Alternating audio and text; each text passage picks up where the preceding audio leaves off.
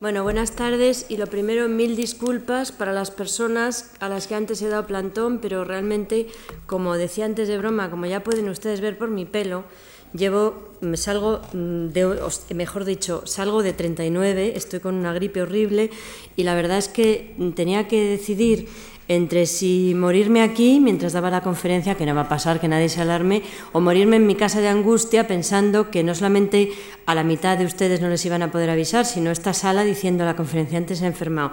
O sea que he decidido que no, que prefiero, que prefería arriesgarme venir aquí, de verdad mil disculpas, porque la verdad es que es una gripe horrorosa y además les digo ya aviso desde aquí que no sirven de mucho las vacunas este año, porque yo me vacuné rigurosamente, porque estoy evidentemente en un, en, soy un grupo de riesgo, porque estoy rodeada de, quiero decir, doy clase, como todos ustedes saben, con lo cual estoy rodeada de gente que tose, que estornuda, y yo me parece a mí que si finalmente esto es gripe, que tiene toda la pinta, pues la vacuna es relativamente eficaz, porque yo tengo 39 de fiebre y aquí estoy. Pero bueno, vamos, o sea que si en un momento determinado veo que no puedo puedo más, volveré a pedir disculpas y diré, miren, mm, el Spirifen, eh, ¿cómo se dice? Gelocatil, la, la, mezcla de cosas que me he tomado, pues ha dejado de hacer efecto, así que les pediré otra vez disculpas. Pero sobre todo disculpas por el plantón anterior, espero que efectivamente algunos se hayan podido avisaros y lo siento mucho. Bueno, pues vamos a hablar del artista como intruso, que es un título muy vírico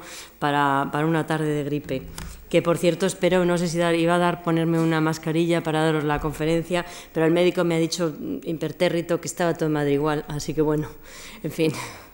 Bueno, vamos con la primera diapositiva después de las disculpas y por cierto, las gracias también por haber venido.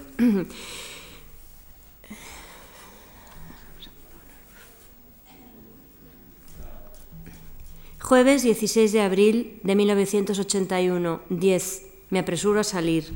Un hombre me espera en la calle, es detective privado. Le pagan para que me siga. Yo he hecho que le paguen para seguirme, pero él no lo sabe. De este modo presenta su obra el detective, la artista francesa Sophie Cole, que vemos en una de las en la diapositiva que tenemos delante. La artista misma ha pedido a su madre que contrate los servicios de ese hombre sin que él lo sepa y hace que la siga por las calles de París, que tome instantáneos de un día cualquiera en su vida. Luego expone esas fotos junto con dos tipos de documentos, el relato que ella misma escribe de su jornada y el que relata el del detective. Los dos tipos de fotos, la vigilada y, y, el vigilante vigilado, están ahí juntos en el espacio expositivo. Las versiones, pues de eso se trata el trabajo, cambian. La del artista está llena de detalles, la de detective es mucho más aséptica. Así, cuando la mujer entra al Louvre, por ejemplo, y se para frente al hombre del guante de Tiziano, una obra que le interesa muchísimo, la descripción del detective es absolutamente frígida, diría yo casi, muy fría. Dice, se detiene frente al cuadro el hombre del guante de Tiziano, toma algunas notas y también una foto. Permanece una media hora frente al cuadro. Esa es básicamente la cita de lo que cuenta el detective, todas las sensaciones que Cole describe con sumo cuidado en el texto que a continuación les leo.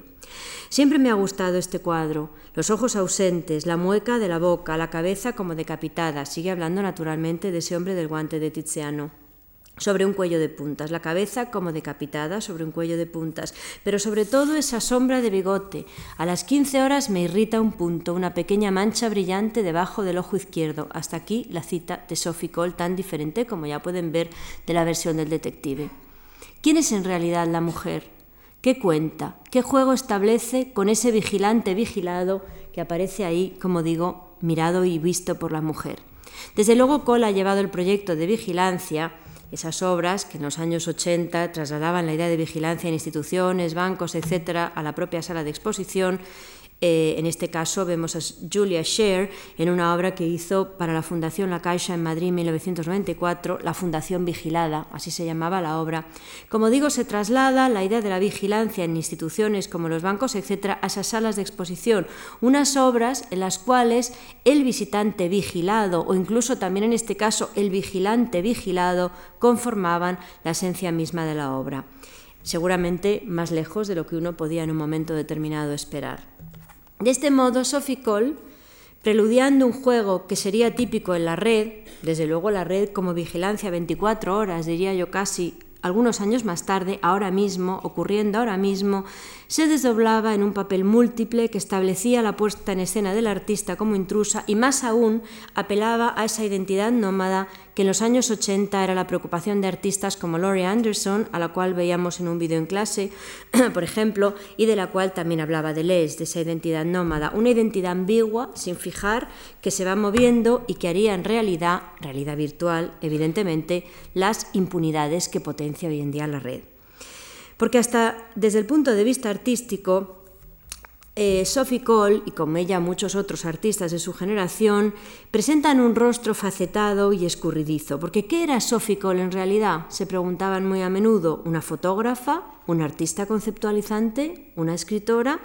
La idiosincrasia de su producción no permitía, desde luego, contestar estas preguntas de un modo tranquilizador, desde luego. Su producción era el epítome de un hecho artístico que al final ponía en entredicho la unicidad, la originalidad, porque quién era en el fondo el autor de estas piezas, Sophie Cole, el detective, y con ello todos los demás valores al uso en el arte occidental, todos esos que hemos ido discutiendo poco a poco en estas sesiones y que desde luego la crisis del proyecto moderno que tiene lugar en los años 70, llámese posmodernidad o como cada uno quiera llamarlo, pone desde luego en entredicho. Más interesante aún en esta puesta en escena del artista como intruso en su propia vida es el hecho que remite a muchas de esas cuestiones relativas a las verdades y a las ficciones y a lo que podríamos llamar las versiones narrativas que desde mi punto de vista al menos conforman la esencia de la producción de estas últimas décadas durante las cuales se revisa el discurso establecido como único y unifocal. Y ese discurso se revisa sobre todo a partir de la idea de verdad asociada también en nuestra cultura al proyecto autobiográfico ese del cual ya hemos hablado y que me parece básico para comprender muy buena parte de la producción reciente, tanto artística, yo diría, como literaria. ¿Quiénes somos? ¿Quiénes nos dicen que somos? Que esa seguramente es la pregunta más importante. ¿Quiénes nos digan ser? ¿Quiénes esperan que seamos? Y se revisa otra cuestión importante que va a poner eh, en entredicho la llamada poscolonialidad, de la que yo voy a hablarles el jueves eh, o el próximo día, y que está relacionada con una subversión del paradigma en virtud del cual el occidente central, por llamarlo de alguna manera, porque hay también occidentes periféricos, deja de tener la última palabra incluso a la hora de leer lo que, lo que cree entender. Pongo otro ejemplo la australiana Tracy Moffat y me voy a un lado completamente, me voy a las antípodas, pero no a las antípodas geográficas, sino también conceptualmente hablando, eh, porque ella es la protagonista de muchas de sus stills, de sus series fotográficas o de sus vídeos, pero no trabaja sobre un, autorretrato aunque sea la retratada en las series y aunque esté interpretando a una mujer asiática, en este caso, en busca de una vida mejor, es una serie fotográfica que luego se va a convertir en vídeo, Something More, algo más, eh, allí aparece, dice, porque es más fácil retratarse a sí misma que encontrar modelos. Es algo que me parece que la historia de la pintura siempre ha tomado como punto de partida. Más aún, pese a la esencia multicultural y política de su producción, la artista se enfada, aquí traigo otra serie de stills y que creo donde se ve muy claramente lo que voy a decir a continuación. Como digo, aunque sea una serie política, multicultural, etcétera, una mujer asiática que intenta una vida mejor, algo que desde el punto de vista australiano es perfectamente comprensible, dado que, digamos, en Australia hay una enorme inmigración em, asiática que se dedica a los servicios en muchos casos, pues como aquí estaba diciendo, la artista se enfada cuando la crítica no es capaz de trascender eso que en su opinión es lo obvio, claro que es multicultural y política, y cómo no va a ser multicultural y política siendo una artista australiana en los años 80. Y dice que se olvida de detenerse en los valores estéticos de sus obras, en la superficie de sus obras, dice ella de un modo más concreto, como diría también Andy Warhol, en lo que sería esa artificiosidad que ella se esfuerza en crear en sus atmósferas como creo que se ve aquí de un modo muy obvio.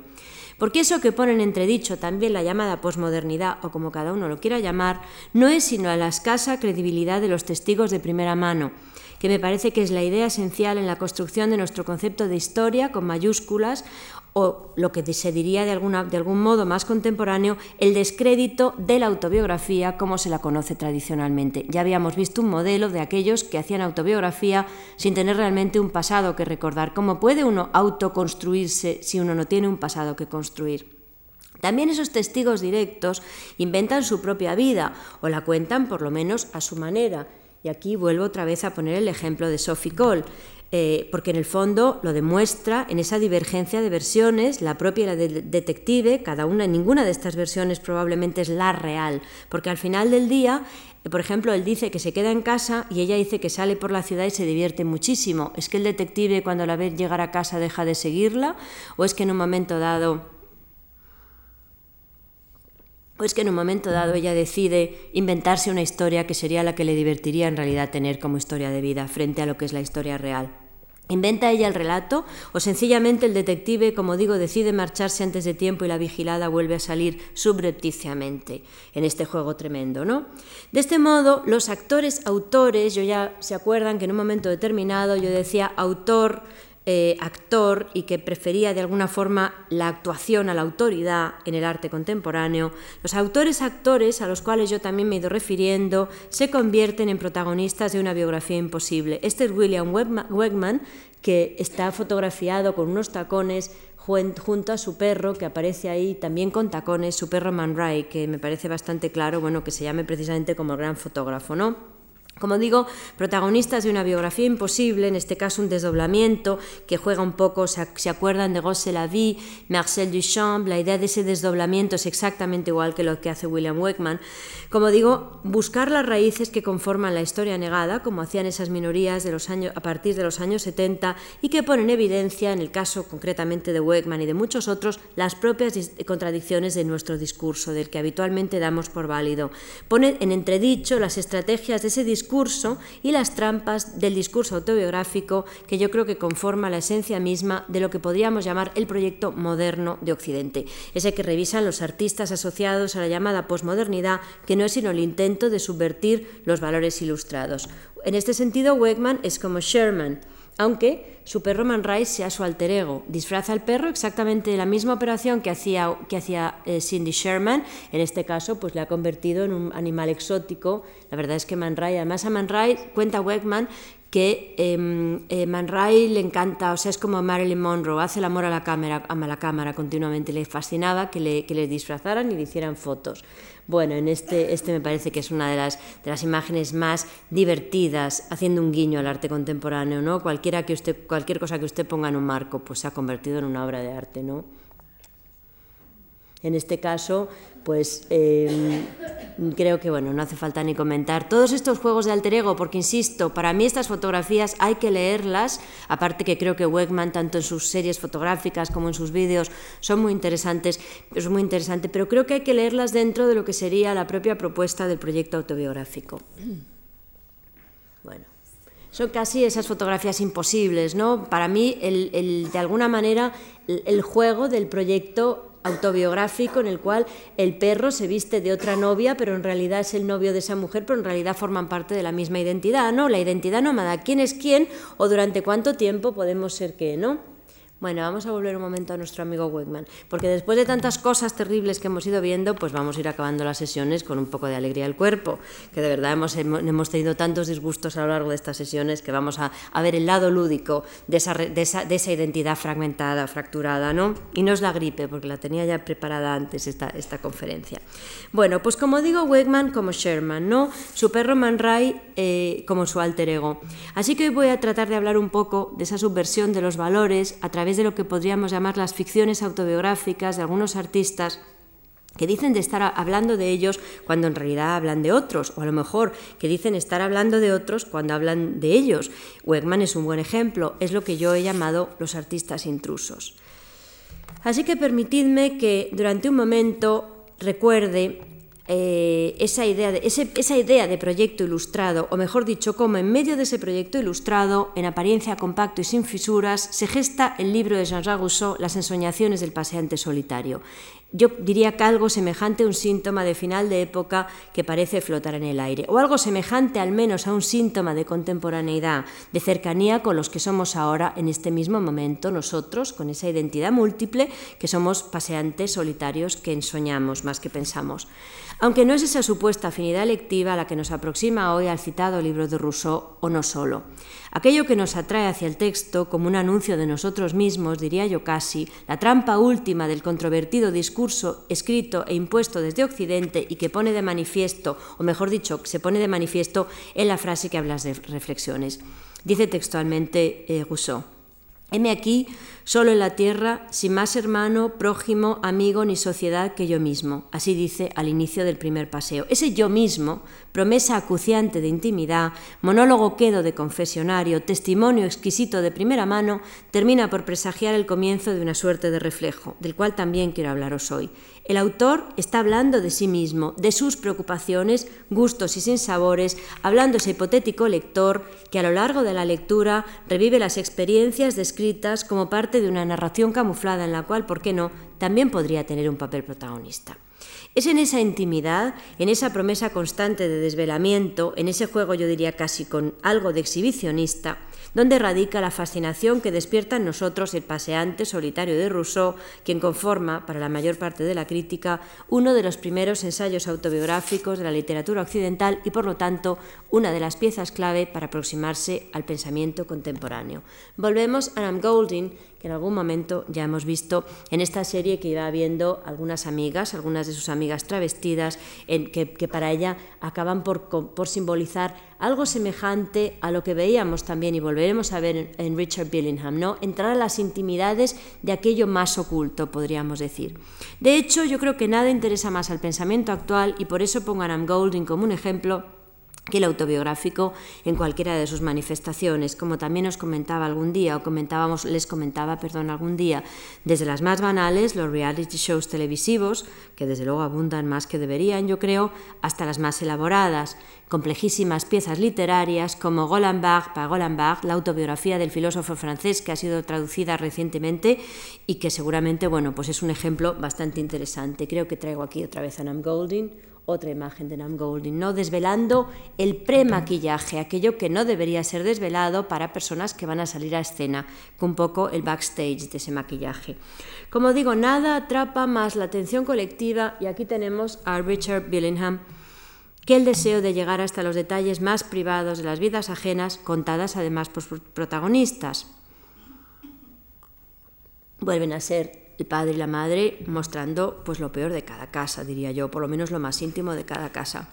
Se diría que hasta aquellos que en principio esos detalles que podrían resultar banales, irrelevantes, especialmente ahora que el género ha sufrido lo que algunos autores llaman una democratización, me refiero al género autobiográfico, a través de algo que está muy de moda, que son las historias orales, las historias de vida o eso que se llama la investigación memorialista. Creo que en el, este, en el caso concreto de España tenemos muy buenos investigadores, sobre todo para asuntos relativos a la guerra civil, que se está llevando a cabo mucho este tipo de aproximación histórica.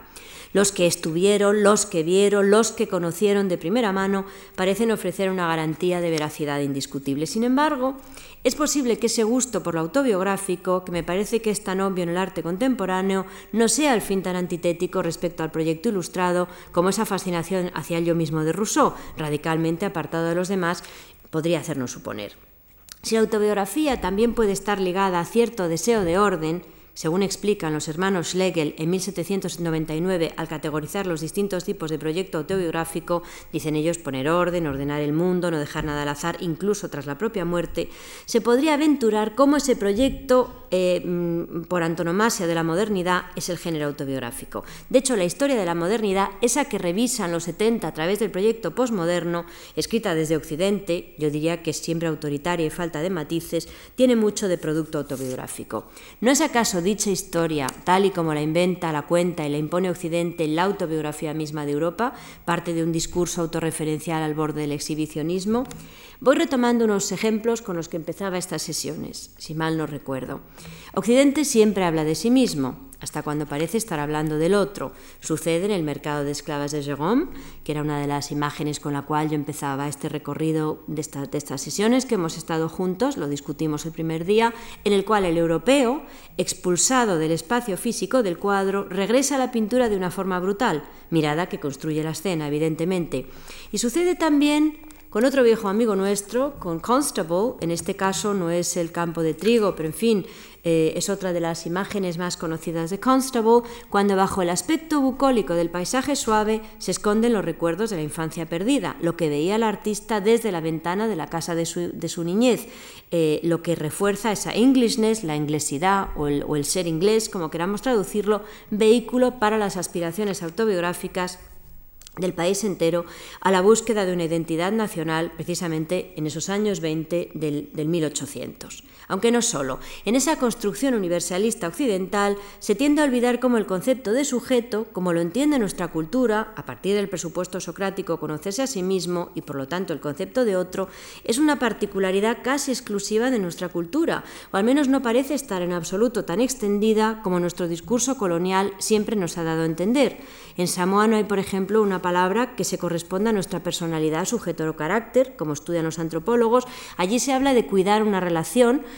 Normalmente el que la persona que se tiene enfrente se va adaptando al otro, se va moldeando con el otro y en el fondo pues presenta un tipo de, ser con, con numerosísimas facetas.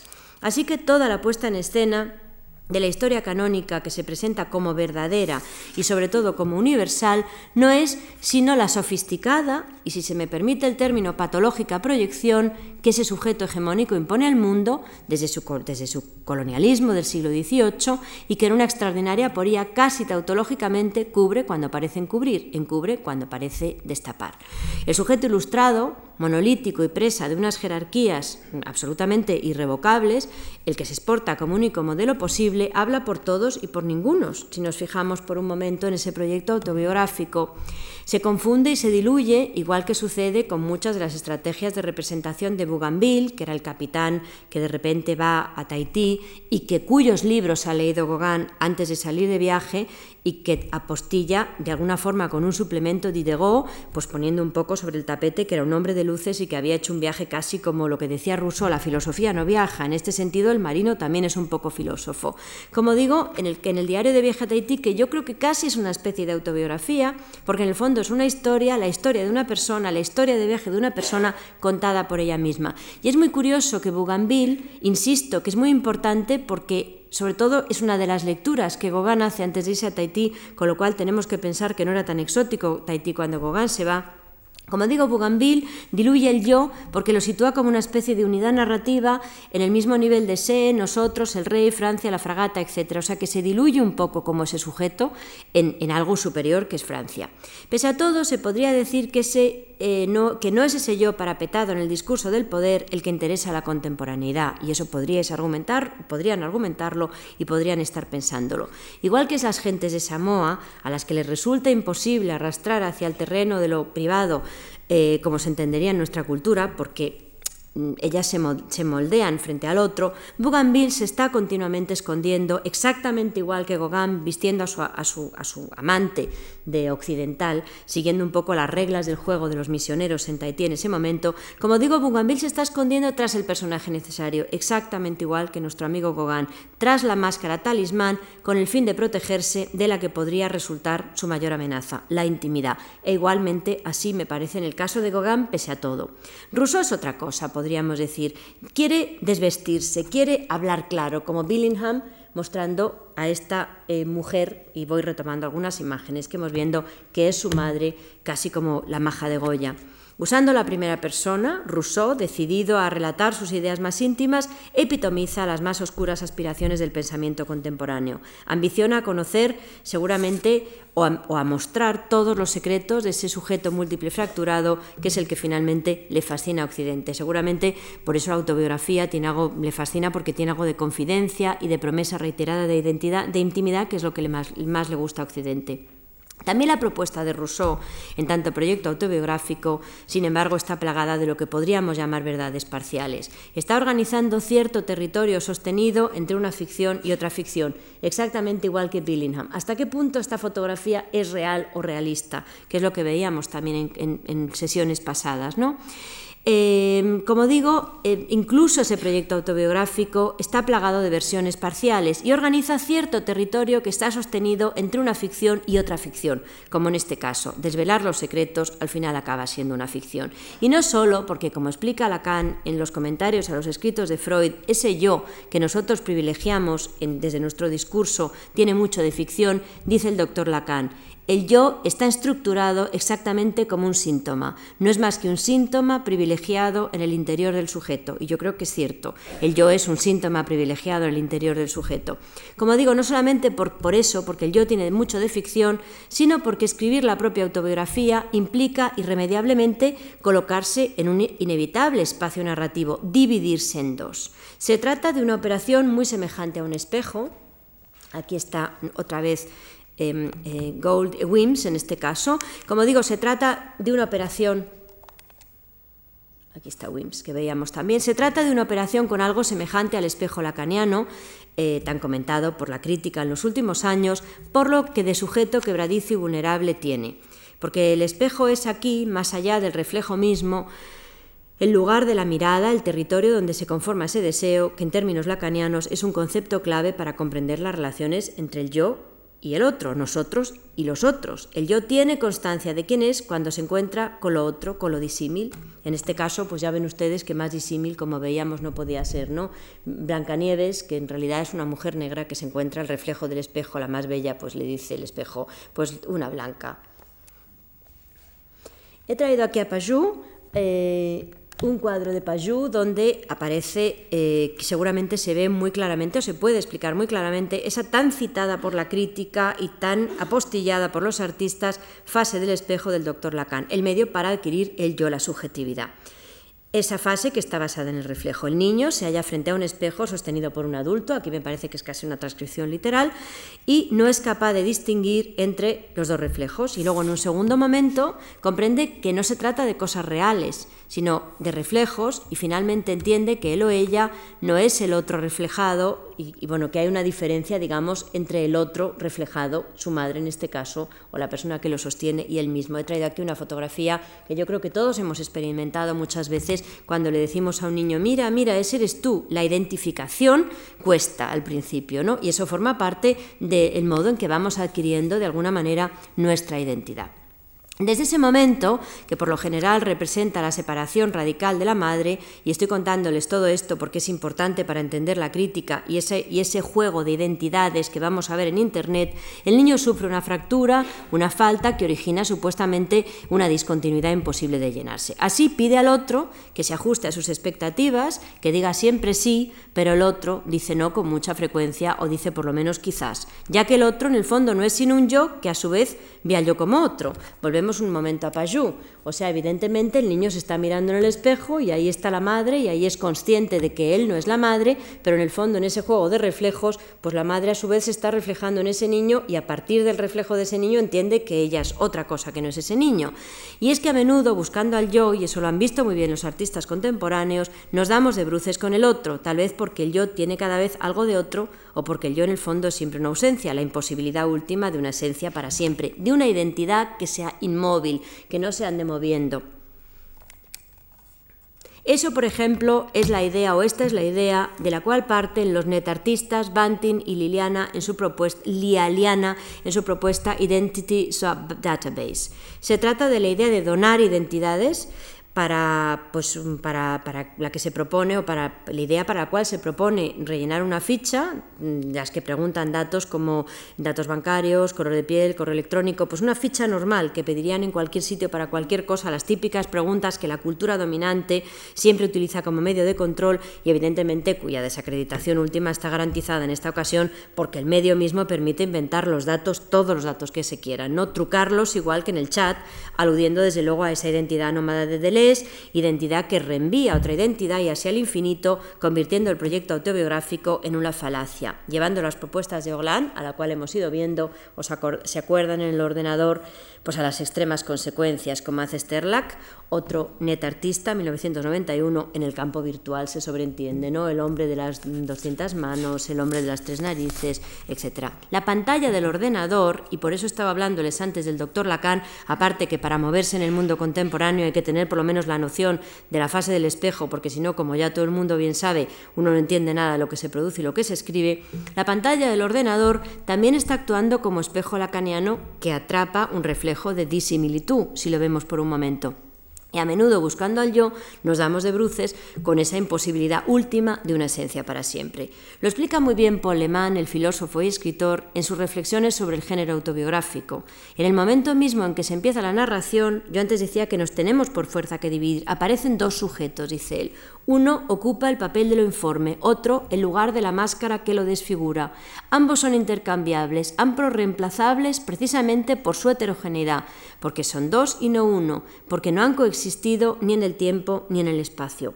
Yo diría que solo conviven en la narración, y esto lo ven muy bien los netartistas, donde han creado un espacio que es puramente narrativo. Nadie vive en ese espacio, no hay un, nadie es contemporáneo a ese espacio, ese espacio habita fuera de nosotros, la realidad no nos espera, dice el doctor Lacan. Bueno, menos mal que no nos espera. Entonces, en un momento dado, como digo, solamente conviven en la narración y esto es algo que lo han visto muy bien en sus proyectos autobiográficos los netartistas. Solo el orden impuesto por esa narración, ese espacio narrativo ficticio, por lo tanto, ficticio en el sentido de, ficcional, de que no existe como lugar tangible que habitamos, las cosas son al final como se narran, eso también está claro, lo veíamos en el caso de, de, Sophie Cole permiten que esos dos yo, uno que presenta a otro, logren establecer un lugar de encuentro perdón, para dos realidades tan aparte. Solamente las convenciones narrativas consiguen que ese yo que narra rellene al yo narrado, que en el fondo es una pura ausencia. Ahí permanecemos nosotros atrapados, mirando la pantalla del ordenador, en una convención narrativa imprescindible para asegurar el orden que genera la duda última perdón, respecto a la autenticidad de ese testimonio de primera mano que, nos, que obsesiona tanto al pensamiento y a la producción artística actuales. No es solo relativo el valor del testigo, quien cuenta lo que puede contar hasta donde puede contarlo, lo veíamos con el detective que alguien contrata para que le siga, que yo creo que es el sueño de todo paranoico, tener un detective privado a sueldo para que nos vaya contando qué hemos hecho en realidad y que si realmente alguien nos contara qué hemos hecho en realidad, nos contaría que hemos hecho cosas muy distintas de las que creemos que hemos hecho. Yo creo que eso está experimentado simplemente con que alguien te cuente una fiesta en la que tú has estado y dices, pero realmente fue la misma fiesta. O sea, el problema de las versiones narrativas. Se ve muy bien, por ejemplo, eh, esas, esas, dudas razonables sobre la autenticidad, porque el auténtico es simplemente aquello que parece auténtico, lo que consideramos como auténtico porque leemos como tal habitualmente de manera errónea. Yo diría, ¿qué error hay en esta foto? Naturalmente, el anfitrión, uno de los protagonistas, es negro es una, es una idea más del juego de la, de la sociedad victoriana, donde evidentemente un hombre de color no podía estar en una fiesta elegante vestido como alguien elegante, ¿no? Es algo sobre lo cual también, bueno, pues la autenticidad es lo que leemos habitualmente de forma eh, eh, errónea como auténtico. Se camufla en el fondo dentro de este contexto. Yinka Shonibare, un artista de origen nigeriano, pues que, revisa continuamente los valores de esa sociedad victoriana, que también es la que interesaba, interesa a Billingham, de alguna forma, la, dar la vuelta a la sociedad victoriana. La propia necesidad de una convención narrativa, y aquí creo que también aparece claro, refuerza las contradicciones, puesto que cada sujeto dividido en el narrar hasta en su decisión de confesarse, como Rousseau, relata desde la comunidad a la que pertenece. Eso es obvio, y de este modo configura una ficción autobiográfica en la que al fin pues, podría ser en lo fundamental la autobiografía de cualquiera dentro de ese mismo grupo. Por eso nos llama la atención esta imagen elegante de una fiesta donde hay un hombre negro fuera de contexto. La idea de esa autobiografía de cualquiera lo entendió muy bien, o como nadie, la escritora americana Gertrude Stein, quien tras el éxito masivo de An Autobiography, la autobiografía de Alice B. Toklas, decidió escribir en 1937 la autobiografía de cualquiera, o la autobiografía de todos, mejor dicho, Everybody's Autobiography, que desde muchísimos puntos de, vista es, una, es casi una, una suerte de anti-autobiografía, llevando el juego de esos dos yo, uno presentándose otro, a los cuales alude un paso más allá porque tras eliminar completamente la voz de Alice Bitoclas, detrás de la cual ella se estaba también camuflando para hablar de sí misma, Stein decide escribir con su propia voz, aunque paradójicamente, a lo largo de todo el libro se va escondiendo también, exactamente igual que Jinka Shonibare, detrás de la representación de un americano medio, ella habla de ese americano medio, convirtiendo su historia en la historia de cualquiera, y yo diría que casi a un tiempo escribiendo de América, desde América y fuera de América. Ella también dividida como dos personajes, creo que es un libro extraordinario para hablar de esta fractura en el proyecto autobiográfico. En todo caso, la cualidad autobiográfica de esa obra reside en otro punto que es aún más curioso. Y es que, y me parece que otra vez hay un paralelismo con Yinka Shonibare, Everybody's Autobiography es un libro sobre el fracaso, y quizás por eso no triunfó, y por eso seguramente se halla mucho más próximo a nuestra, a nuestra digamos, eh, sensibilidad contemporánea que, que próxima a los contemporáneos de Stein. Es la antítesis de la estrategia básica para la autobiografía, porque en el fondo la autobiografía siempre embellece la propia historia o la convierte en un relato canalla, eso sería un poco lo que hace Billingham con su familia, pero en el fondo es lo mismo. Todos menos construir una autobiografía que sea la autobiografía de cualquiera. Déjenme que pongamos otro ejemplo. En este caso, Marelek Nayiki, Updating the Family Album 2002, un artista de origen árabe que se llama Poniendo al día el álbum familiar. Me parece que vuelve otra vez a jugar con la idea de, bueno, la autobiografía de cualquiera, ¿no? Con tomar las fotos que supuestamente son de la propia vida y manipularlas hasta que se conviertan en algo que finalmente, bueno, pues es también la división entre dos mundos que muchas veces también se dan en muchas de estas artistas. Y no obstante, yo diría que esa es una de las estrategias más radicales a la hora de presentar un proyecto autobiográfico ahora mismo. Mirarse en el espejo para darse de bruces con una imagen fracturada, una, una historia, la propia en este caso, que se rompe y se fragmenta y a su manera es un acto fallido con algo de fracaso cada vez también. Cierto autorretrato que en el fondo podría ser el autorretrato de cualquiera, que a un tiempo es dentro y es fuera, que está entre dos realidades, como en este caso. Dos yo que al comenzar la narración, que es el anuncio de la intimidad desvelada, a la vez se afirman y se niegan y convierten lo familiar en exótico y lo exótico en familiar, como también se ve muy claro en esta imagen. Cada vez Everybody's Autobiography es un proyecto que reenvía una ausencia y a un hueco en el espejo a ese papel de actor-autor que sigue vacante en esta era de autorías hechas añicos. Entonces, si vuelvo a Cole, entonces es posible que las autobiografías, igual que las cartas, sean cada vez textos abiertos a la interpretación, textos como herida, papeles encontrados, relatos imposibles de terminar.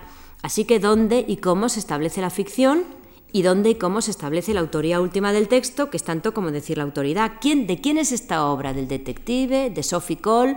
¿Del espectador que tiene que unir las dos versiones y crear una tercera versión frente a la obra? Sobre todo, ¿de qué modo cambia nuestra percepción de lo leído al saber que la intención del relato es presentar una supuesta historia real o no? ¿Cómo cambia la lectura al saber que pese a esa intención, el texto que tenemos delante no es real, en el fondo es una ficción? Sobre estos malentendidos, otra vez es muy claro un ejemplo literario, es la novela que quizás alguno de, de ustedes haya leído, La acompañante de Nina Berberova, que está concebida como las memorias de un personaje anónimo y está precedida de unas enigmáticas líneas. Otra vez creo que hay un paralelismo con esta obra de Sophie Cole.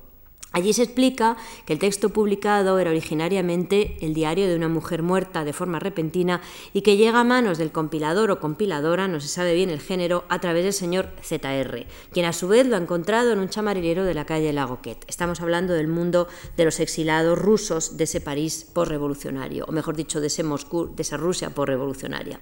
Ese personaje actúa como compilador y entonces la supuesta autora de las memorias, el lector y la productora del enredo de desplazamiento Nina Berberova, en el fondo están compartiendo la autoría.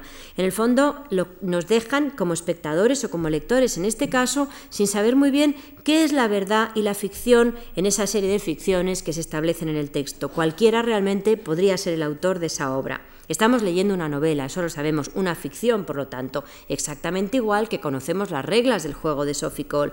Y no obstante, alguien pretende presentarnos esas memorias como algo verdadero, que ocurrió en realidad, que es la idea de Sophie Cole. ¿Qué juego perverso establece Nina Berberova entre sus ficciones impuestas como realidad y sus realidades disfrazadas de ficción? Exactamente igual que Sophie Cole. Está claro que es imposible dar una respuesta única a esta pregunta. Ya se anunciaba como ese verdadero yo, ese yo esencializado, que en principio persiguen los trabajos autobiográficos, es una ilusión en sí mismo, una construcción ideológica a la cual es posible resistirse y que puede y que debe, diría yo, ser desplazada, desplazada perdón, como muy bien demuestra Pessoa, en ese infinito intercambio de papeles que no son, no son en realidad eh, no son alter egos, sino que son realmente heterónimos. Cada uno de estos autores tiene una vida perfectamente construido, uno rubio, otros moreno, no son seudónimos, son heterónimos, son personajes realmente construidos. Y porque el sujeto esencial es una ilusión, y muchos artistas así lo creen, una construcción y una ausencia, Bartes, al cual yo también he estado citando un poco eh, a lo largo de estas sesiones, exactamente igual que los artistas contemporáneos, juega a hacer visibles esas trampas en el texto que yo antes mencionaba, Roland Barthes por Roland Barthes. Y juega sobre todo a enfatizar la distancia entre el escritor y el texto escrito, que es algo que yo creo que también es una cita que va perfectamente a lo que esta artista como intrusa plantea. Dice Barthes.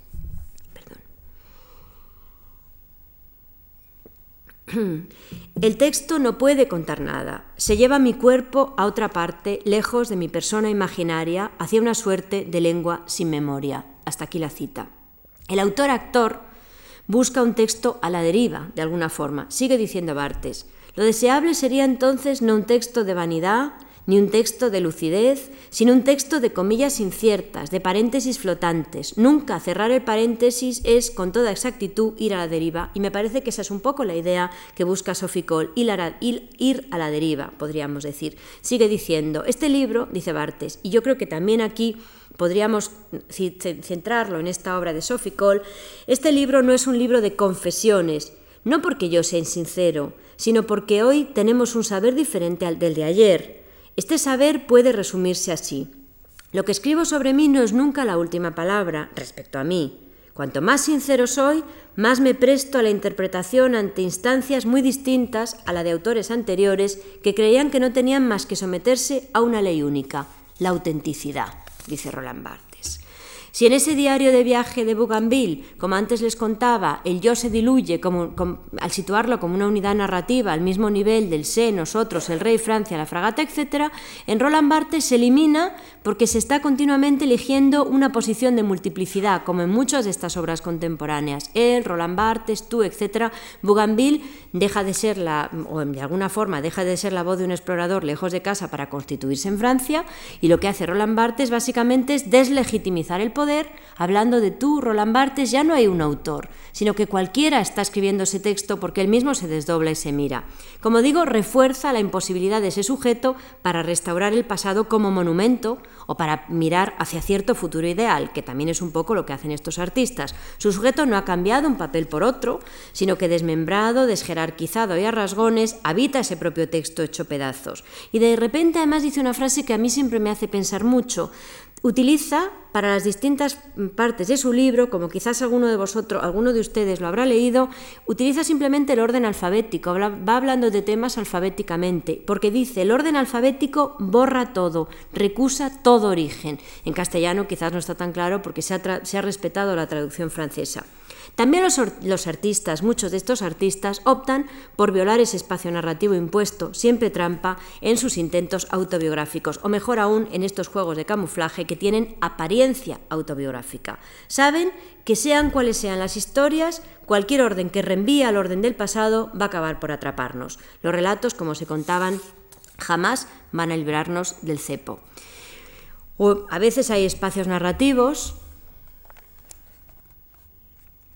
que han sido violados, sigo con Jinka Shonibare, eh, en el fondo, bueno, también violando porque hay una mirada que ocupa un territorio, que es históricamente un territorio de los blancos, el territorio del flaner, hay una forma más radical de retar al discurso hegemónico que escribir una, autobiografía, una autobiografía que hable de un hombre.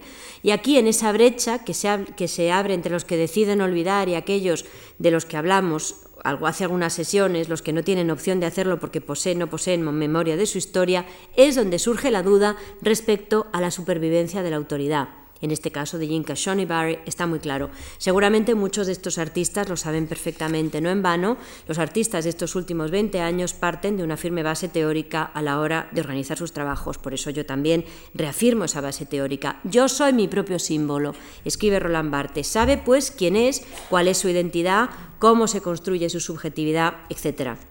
Es cierto que niega el origen y el destino del sujeto, que es tanto como decir el pasado y el futuro, que vacía el yo, pero él sabe muy bien quién es. En realidad, desde su posición de poder y de autoridad, puede negar la autoridad misma. Pero ¿y los que no tienen historia, ni memoria, ni subjetividad según los parámetros del discurso de autoridad? ¿no? Y vuelvo a Shoney Barry. Es, otra, es eh, Laura Marcus quien recuerda el modo en el cual Patricia Williams, experta en derecho, incluye experiencias autobiográficas en algunas de sus discusiones teóricas. Relata Williams como en cierta ocasión sigue siendo Yinka Barry y ahora veréis, verán ustedes por qué muestro pues, trajes elegantes con unas manos que, en fin, que parecen las manos de una persona de color, pero sin cabezas. Ya veréis por qué, ya verán por qué. Como digo, relata Williams cómo en cierta ocasión le es negada la entrada a una tienda Benetton de Nueva York, y cito textualmente, si la cara de la puerta tiene buena pinta, se aprieta el timbre y la puerta se abre. Si la cara tiene mala pinta, la puerta permanece cerrada. Ya se sabe que el factor mala pinta está relacionado con lo racial, dice esta, esta experta en derecho de color Patricia Williams. De hecho, el mismo jovencito que decide no abrir a Williams la puerta del Benetton del Soho neoyorquino y que hace un gesto con la mano diciendo que está cerrado un sábado a hora punta, ha debido abrir la puerta a unas cuantas personas blancas que, como la protagonista de la historia, excluida, hubieran que, hubiera querido hacer, están dentro comprando jerseys para sus madres. Y sigue reflexionando Williams a propósito de estas exclusiones. Se pregunta si los negros buscan en los espejos de las caras asustadas de los blancos la realidad de su mala pinta. Ya ven qué fácil. Nos quitamos la cabeza y nadie, y nadie y nadie ya sabe quiénes somos, ¿no?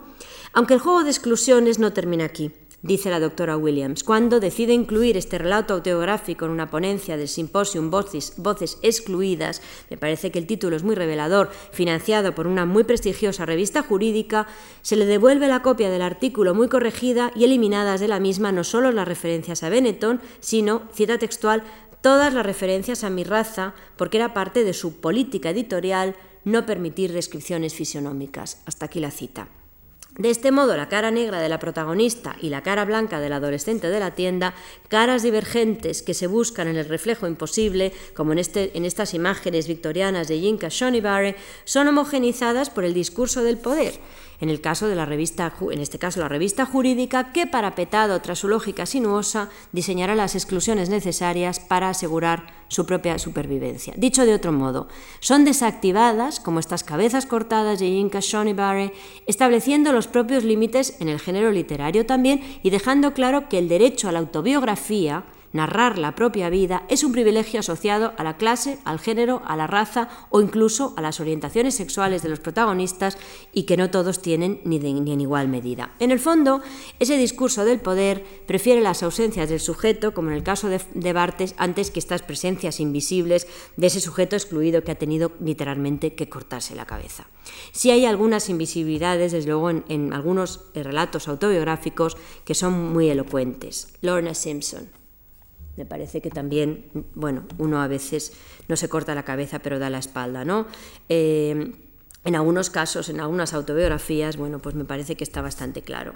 Si con frecuencia la autobiografía, y Bartes también lo, lo, deja, lo hace obvio en su propuesta, es el intento de narrarse, de contarnos en una maniobra que implica, pues seguramente apartar la propia historia de esa historia con mayúscula, la estrategia de representación de los que no tienen memoria colectiva, y estoy hablando por ejemplo de Yinka Shonibare o de Lorna Simpson, una mujer negra, pues de alguna manera em, em, es, mucho más complicada de organizarse, ¿no? Al tiempo que construyen su autobiografía, en el fondo están construyendo la autobiografía de cualquiera. Cuando Yinka Shonibare corta las cabezas negras, pues en el fondo, no sé, será porque yo lo he mirado mucho, pero yo sigo viendo encima de esos, de esas, de esos maniquíes una cabeza negra, la de, la, del artista, que se está confrontando conmigo en tanto espectadora. Igual que la cara negra expulsada de Williams termina por ser cada cara negra expulsada y, esta, y las cabezas cortadas perdón, de Yinka Shonibari acaban ser por cualquiera cabeza negra eh, em, cortada, en este caso expulsada. Las mujeres también apartadas de un artista, una pintora, de nuestro, en este caso de España, de Marina Núñez, eh, esos seres de anatomías desplazadas, las locas, etcétera, pues en el fondo están hablando de todo lo que está negado en esa autobiografía de cualquiera, ¿no? Claro que Marina Núñez no se está pintando a sí misma, pero sí está pintando muchas de esas negaciones, las monstruas, las locas, etcétera, tambaleando de esa manera lo que serían los territorios del sujeto. Y me parece que aquí queda muy claro cómo es igual el género que se utilice, cómo las discusiones pueden estar abiertas con cualquier género, vídeo, pintura, me da igual. O sea, cada uno tiene que expresar lo que quiera expresar en el medio que sea. Por eso es una discusión que yo creo que, uno tiene que utilizar los distintos medios eh, sin, jerarquías, podríamos decir. Y están desbordando también ese espacio privilegiado donde un yo presenta a otro yo. Insisto, esto no es una autobiografía, pero sí está hablando de esa autobiografía negada en la cual ya hablaba eh, en, en, una de las sesiones previas. ¿no? Construyen, o mejor dicho, contribuyen incluso a revisar ese concepto de autobiografía que pese a todo y por la necesidad de poner en orden los acontecimientos, se haya presa de las leyes del discurso de autoridad en cada caso. Quizás por esas mismas limitaciones a las que está sometida el género autobiográfico en tanto género literario, muchos de los artistas actuales adoptan la parodia como estrategia de representación, que es decir, tanto como tomar distancia sobre los hechos. Saben que toda autobiografía es cada vez un proyecto abocado al fracaso. Este es Enrique Martí, eh, esta es, y en el fondo es algo paródico, son imágenes de su madre, como algunos de ustedes seguramente conocerán la obra de Enrique Martí, son imágenes de su madre, a la cual viste en este caso pues de, eh, de, poseída, ¿no? Pero en fin, son unas imágenes paródicas siempre. Como digo, la idea de la parodia como estrategia de representación, que es tanto como decir ir tomando un poco de distancia sobre los acontecimientos. Saben que toda autobiografía, pues efectivamente es un proyecto cada vez abocado al fracaso, que es eh, siempre se cuenta lo que se recuerda hasta donde puede recordarse y como muy bien dice el psicoanálisis, naturalmente se recuerda siempre lo menos relevante, lo que menos nervios nos produce. Porque sabe que aunque pudiéramos recordar todo lo relevante, además no conseguiríamos contarlo, porque lo que de verdad ocupa o preocupa incluso aparece siempre en el discurso disfrazado de otra cosa. Son los famosos lapsus, ¿no? De los cuales habla el doctor Freud, pero en fin, ya lexicalizado quien por cierto apenas desvela nada sobre sí mismo, me refiero al doctor Freud, en la que es su autobiografía, que es casi una especie de, bueno, de relato clínico de yo nací, crecí, publiqué, y que sin embargo cuenta muchas cosas autobiográficas en la interpretación de los sueños, como muchos de los que os lo hayáis leído recordáis perfectamente, ¿no? Y sobre todo en las patologías inducidas de las historias de Dora. Ahí realmente está la autobiografía del doctor Freud. O sea que no hay que fiarse mucho en fin, claro que el doctor Freud, y pese a las muchas reflexiones sobre el chiste, no recurre a la parodia para aproximarse a sus secretos de familia, de infancia, que no es lo mismo, sino todo lo contrario. Y no lo hace como lo hace Marty, como digo. Bueno, yo siempre pienso que a su madre habría que realmente que condecorarla por lo que por dejarse hacer todo este tipo de, mm, de, puestas en escena, ¿no? Yo siempre le digo a Enrique Martí que me parece un artista muy interesante, por otra parte, que además trabaja no solamente desde el punto de vista de los temas que va viendo, sino que trabaja en vídeo y trabaja a partir de fotografía y luego de esa fotografía pintura sobre tabla. O sea que yo creo que eso es algo que también vuelve otra vez a plantear esas cuestiones que siempre salen, ¿no? En el fondo, personajes que lo que, optan, y por eso es la parodia, ¿no? por patologizar el concepto de familia. Mira Bernabeu, que seguramente habéis tenido ocasión de ver, o los recuerdos asociados a la niñez, agigantando los terrores, por eso digo que esto es una parodia, y los traumas, en todos los casos, sintomatizando el síntoma, diría yo. En el caso de Enrique Martí, me parece muy obvio. Ciertamente, hay un síntoma de partida en el juego de parodias como punto de referencia. Otra vez Morimura, en este caso disfrazado de Cindy Sherman, 1998, como ya muchos habréis visto según las fotos, perdón, habrán visto según las fotos que hemos ido viendo. Si no se conociera la referencia, sería complicado llegar al significado último, pero aquí la referencia está muy clara. En el fondo esa es la estructura básica de la parodia, o como la define Jennings en un intento de abordar un concepto muy complejo en sí mismo, imitación y o repetición de modelos existentes.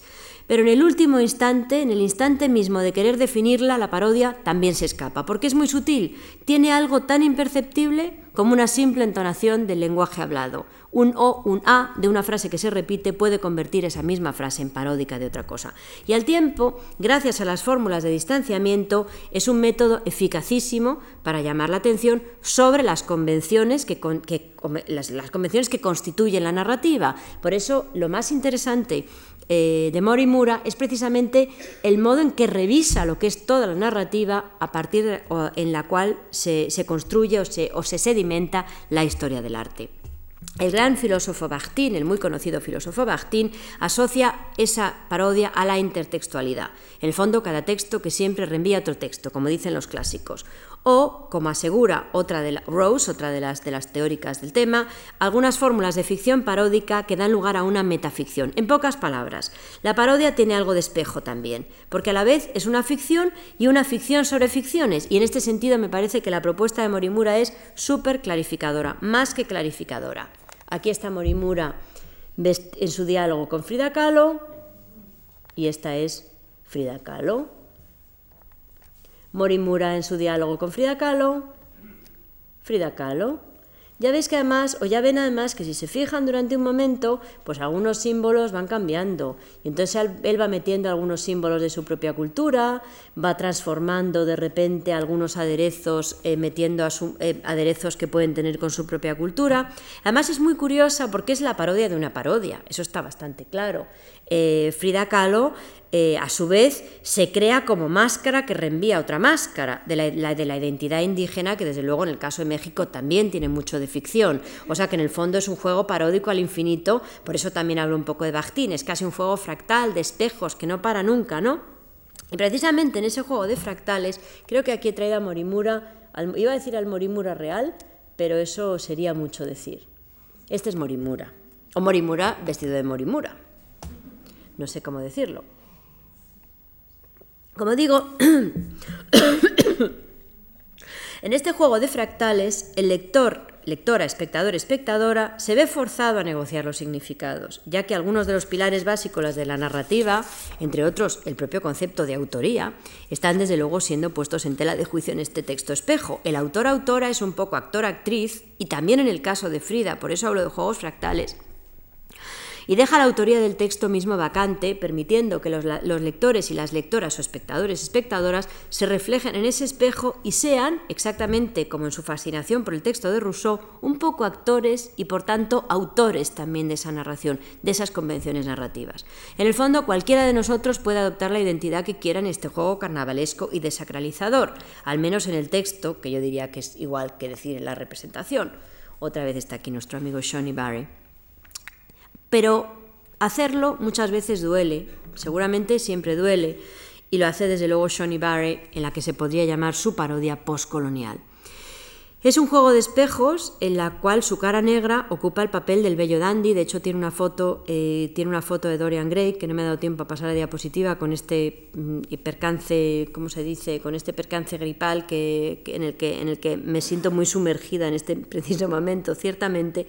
Como digo, eh, se, convierte casi en un dandy victoriano, protagonista de un texto de aspiraciones autobiográficas, en el caso, por ejemplo, de Dorian Gray, que además es una falsa autobiografía también de Oscar Wilde, por cierto. Igual que Morimura parodia nuestra cultura occidental hibridizada a través de su conversión en objeto inanimado, como veíamos, en este caso no son las manzanas de Cézanne, sino que son naturalmente los famosos Em, la, famosa imagen de Van Gogh, ¿no? los girasoles que se han convertido en estas caritas pues divertidas y, desacralizando desde luego la, foto.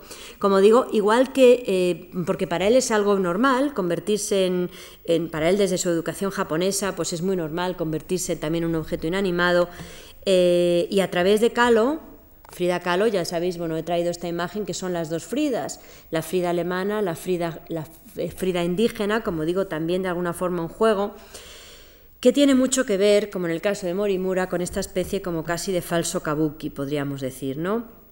Eh, Shoni Barre también, en esa especie de a su modo de falso kabuki, de, vestirse de cosas que no son, o de cosas que no hubieran debido ser, desenmascara las convenciones y las restricciones de la época victoriana, autobiografiándose en lo que nunca hubiera podido ser entonces.